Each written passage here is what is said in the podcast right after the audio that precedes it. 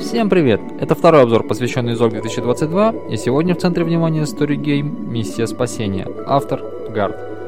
Ссылка, как всегда, будет в текстовой части обзора. Поехали! В начале о сюжете. Мы играем за парня по имени Джек.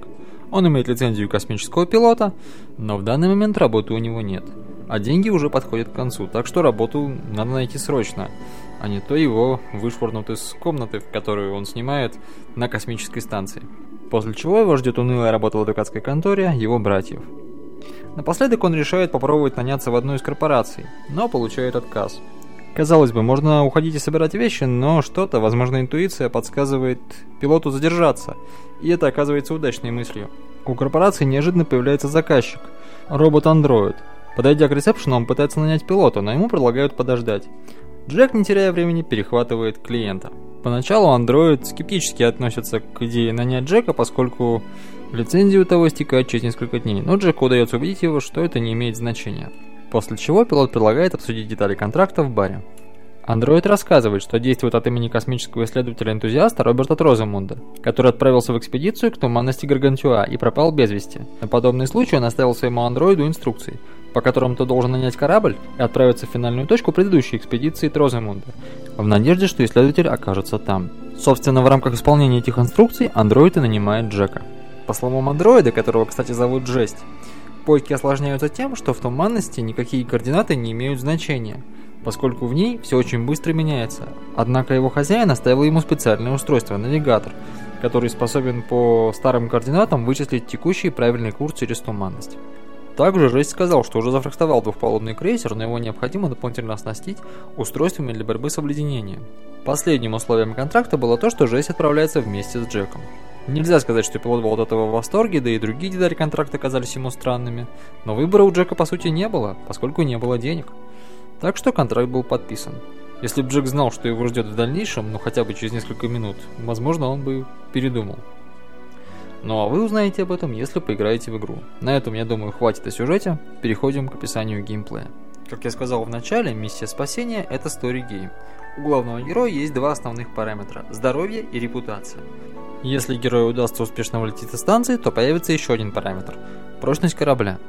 Если Джек получает урон в драке или огнестрельное ранение, то он теряет немного здоровья. А репутация зависит от поведения. Если Джек будет совершать хорошие поступки, помогать людям и инопланетянам, то она будет расти. А если Джек будет вести себя как козел, грубить, нарываться на конфликты и совершать какие-то неблаговидные поступки, то, соответственно, она будет падать. Прочность корабля падает при неблагоприятных внешних воздействиях. Взаимодействие с игрой и продвижение по сюжету происходит классическим для сторигейма способом. Читаем описание ситуации и выбираем наиболее подходящий, по нашему мнению, вариант действия. Собственно, весь геймплей в этом и заключается, однако, несмотря на скудность механик, автору удалось сделать игру интересной. Об этом расскажу далее. Переходим к личным впечатлениям. Первое, что хотелось бы отметить, значимость параметров. Правда, убиться, потеряв все здоровье, мне не удалось, а вот э, изменить игру за счет репутации очень даже. Сюжет в игре нелинейный, и принятые ранее решения, повлиявшие на репутацию, очень сильно меняют отношение к вам других персонажей. Так что ваше плохое поведение может аукнуться вам в самый неподходящий момент. Или наоборот, из-за хорошего отношения кто-нибудь поможет вам в критической ситуации. К несомненным плюсам я также отнесу сюжет игры.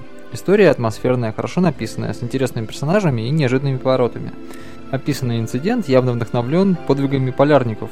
Да что говорить, наш космический корабль это по сути космический ледокол, а космос явно живет по законам океана. Мне кажется, автору удалось успешно перенести в космический антураж дух этой эпохи с фанатичными исследователями, борьбой за первенство в открытии и, конечно, делягами и бандитами, которые пытаются погреть на всем этом руки. Поскольку сюжет игры, как я уже сказал, нелинейный, то у нее есть такое важное свойство – как реиграбельность. Увидеть все возможные варианты за одно прохождение не получится. И это позволяет проходить игру несколько раз, что, на мой взгляд, конечно же, плюс. Серьезный минус у игры, пожалуй, только один. Слишком очевидные выборы. Как я уже говорил, хорошо себя ведешь, молодец, возьми с полки пирожок. Э, плохо себя ведешь, к тебе будут плохо относиться и в случае чего не помогут. Проблема даже не в этом, а в том, что сами по себе выборы по сути сводится к поступить хорошо и поступить плохо. Чтобы посмотреть ветки сюжета, которые я не увидел в первый раз, мне пришлось из себя корчить злодейского злодея, причем совершенно четко понимая, что я делаю и зачем. Это немножко сломало погружение. Было бы круто, если бы выборы были более неоднозначными, но это уже придирки, во многих играх нет и того. В целом игра оставила очень приятное впечатление. Конечно, в ней нет каких-то серьезных, сильных геймплейных механик, но зато в ней есть интересная история, при этом она нелинейная и не сводится просто к нажатию далее-далее. Если вы хотите пережить несколько вариантов хорошей истории, если вам интересна космическая тематика, но при этом без особой претензии на научность, а скорее вариант «Пираты в космосе», то игра вам подходит. Если же вам хочется зубодробительных квестовых головоломок, то эта игра явно не для вас. Кстати, от этого же автора и в этом же сеттинге э, вышла еще одна игра под названием «Миссия на Урбан». Я еще ее не видел, э, и, насколько я знаю, в ЗОК она не участвовала, но я хочу ее отдельно посмотреть и, возможно, сделаю на нее обзор, если она доступна, конечно. На этом все. Всем приятной игры и до новых встреч. thank you